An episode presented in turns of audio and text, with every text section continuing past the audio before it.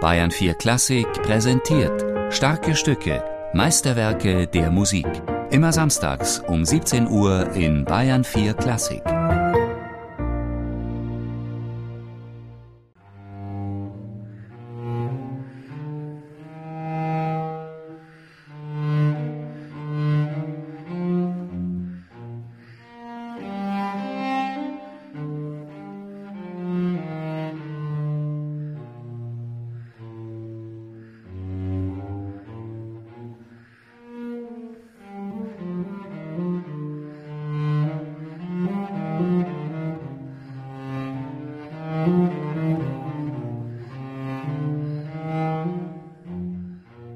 Domenico Gabrielli, geboren 1651 in Bologna, war ein erfolgreicher Komponist und gefeierter Cello-Virtuose seiner Zeit. Er schrieb zwölf Opern, drei Oratorien und eine Vielzahl von kammermusikalischen Werken. Mit seinen Ricercari für Violoncello Solo hat er dem Cellospiel wesentliche Impulse gegeben und die Ausdrucksmöglichkeiten des Instruments deutlich erweitert. Das ging Hand in Hand mit der Entwicklung metallumsponnener Saiten, wie sie auch von der Bologneser Seitendreherzunft hergestellt wurden. Aber was sind eigentlich Ricercari? Julius Berger. Ein Ricercar ist ähnlich einem Prälude, eine Improvisation. Gabrieli hat in Bologna gelebt, das war die Zeit um 1680 und es war ein Cello-liebender Fürst in seiner Nähe, der ihn sehr geschätzt hat. Das war Francesco II. von Modena. Es war in Bologna gleichzeitig eine blühende Kultur, vor allem an den Kirchen dort an San Petronio. Die hatten 30 Instrumentalisten fest angestellt. Und dann war es eine Zeit der technischen Innovation. Es gab Bologneser Seitendreher, die die metallumsponnene Darmseite entwickelt haben. Und es hat dazu geführt, dass man plötzlich auf dem Cello eine ganz andere Ansprache hatte. Das heißt, man konnte ähnlich wie auf der Geige, also schnelle Sätze und schnelle Noten äh, konnten gut artikuliert werden.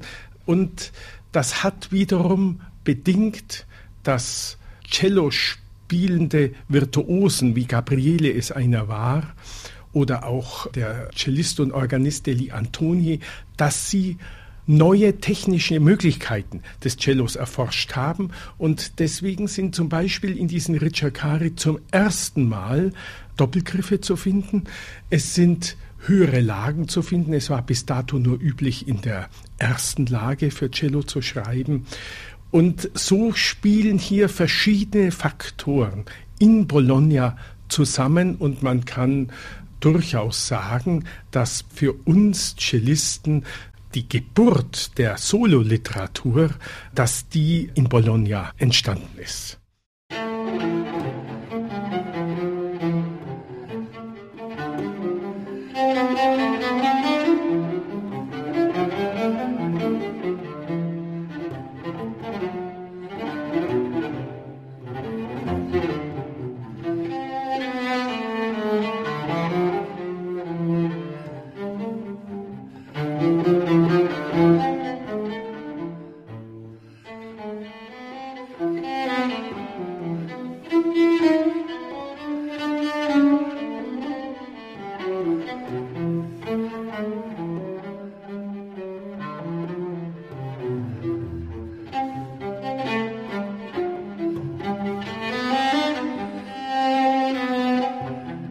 Bisher wurden die Ricercari von Domenico Gabrielli als Lehr- und Übungsstücke eingeordnet. Ein Schicksal, das sie mit Johann Sebastian Bachs Solosuiten teilen, die ja erst von Pablo Casals im 20. Jahrhundert als Konzertliteratur entdeckt wurden. Es war ganz eigenartig, diese Ricercari, die verfolgen mich schon mein ganzes Künstlerleben. Und ich habe immer wieder versucht, Veranstalter zu überzeugen, diese Ricercari ins Programm zu nehmen. Und das ist mir erst im letzten Jahr gelungen. Ich habe sie immer wieder bei mir gehabt, sie immer wieder mal gespielt, mir Einzeichnungen gemacht, sie sozusagen auch strukturell erforscht, die ihr innewohnenden polyphonen Strukturen auch für mich entdeckt und konnte sie dann im letzten Jahr beim Asiago Festival und in Schweiz bei den Boswiller Meisterkonzerten spielen. Und äh, bei einem Konzert war auch Sofia Gubaidulina dabei. Ich hatte es nämlich mit Präludien, also Stücken ähnlichen Charakters von Sofia Gubaidulina kombiniert. Und auch Sofia Gubaidulina war überrascht und begeistert und das Publikum ebenso. Und dann bin ich noch auf eine Plattenfirma gestoßen, die ebenso zu begeistern war. Und so ist diese Einspielung dann entstanden. Und ich entdecke auf einmal, dass diese Richard Kari jetzt ganz anders wahrgenommen werden an Plätzen, mit denen ich nichts zu tun habe. So sind sie im Leipziger Bach-Wettbewerb, im internationalen Wettbewerb, im Pflichtprogramm und auch in anderen Wettbewerben. Und ich glaube, die Türen für diese wunderbaren Werke, die werden sich öffnen.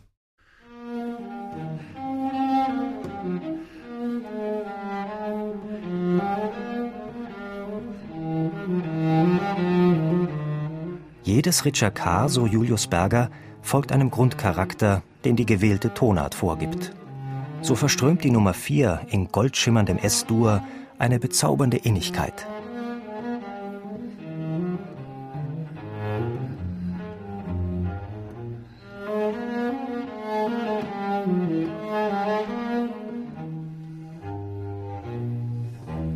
Dass der Cellist Julius Berger diese Werke Gabriellis die zu den ältesten für Violoncello geschriebenen Stücken überhaupt zählen, auf dem ältesten bekannten Cello spielt, ist ein Zusammentreffen glücklicher Umstände, das einer kleinen Sensation gleichkommt. Ja, das war sozusagen für mich noch ein faszinierender Aufhänger, die ältesten Werke mit dem in der Literatur als ältesten Cello bezeichneten, mit dem Amati-Instrument, das für Karl IX., für den französischen König gebaut wurde. Es ist ein Instrument aus dem Jahr 1566 und der berühmte Experte Hill sagt eben, das ist das älteste Cello, das er kennt. Und insofern kann man mit Fug und Recht sagen, dass das die erste Literatur, sozusagen die Geburtsstunde des Cellos auf dem ältesten Cello, also sozusagen eine zweifache Geburt, die Geburt des Cellos und die Geburt